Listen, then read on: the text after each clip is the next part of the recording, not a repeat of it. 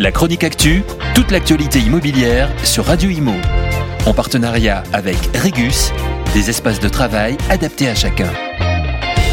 Si je vous dis balcon ou terrasse, vous pensez sûrement aujourd'hui à la possibilité de vendre ses biens plus cher depuis le Covid. Le site Meilleur Agent a étudié sur les trois dernières années les prix des appartements et comment ces critères ont fait évoluer les prix. Ainsi, les prix de l'IMO ont augmenté de 16,5% en 3 ans pour l'immobilier, hein, bien sûr, mais les appartements avec balcon ou terrasse ont augmenté, eux, de 21,5%.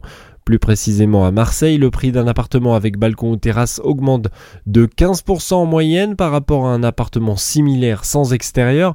Même constat que son Nice, plus 10%, ou Montpellier, plus 9,8%.